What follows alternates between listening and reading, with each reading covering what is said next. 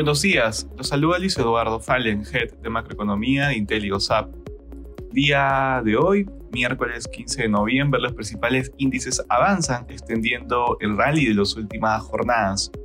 De manera particular, en Estados Unidos los futuros extienden las ganancias de ayer, siendo mediados de mes el S&P 500 acumula en noviembre una subida de 7.2%, en lo que estaría siendo el mejor mes del año para el índice enfriamiento de la inflación que podría permitir a la Fed poner fin al ajuste monetario impulsa los retornos luego de tres meses de pérdidas para las acciones.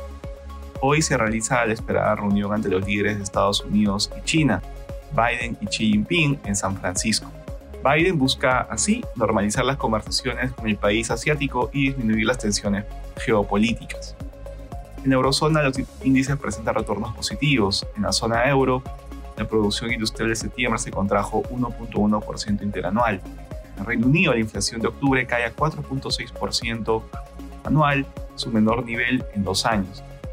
En Asia, los mercados cierran al alza. China, su banco central, decidió inyectar la mayor cantidad de efectivo desde el 2016 en el sistema bancario, en su intento de impulsar el crecimiento. El Banco Popular de China ofreció 200 mil millones de dólares en efectivo a través de su línea de crédito a mediano plazo. En el terreno de datos económicos, eh, se conoció también que en China las ventas minoristas y la producción industrial de octubre sorprendieron positivamente al crecer 7.6 y 4.6% anual respectivamente.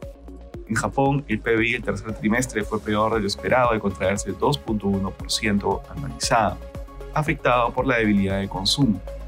Respecto a commodities, el precio del oro avanza durante la jornada, por su parte el precio del cobre sube, los anuncios de nuevos estímulos desde China y finalmente el precio del petróleo disminuye ubicándose alrededor de 78 dólares el barril WTI. Gracias por escucharnos y si tuviera alguna consulta, no duden en contactarse con su asesor.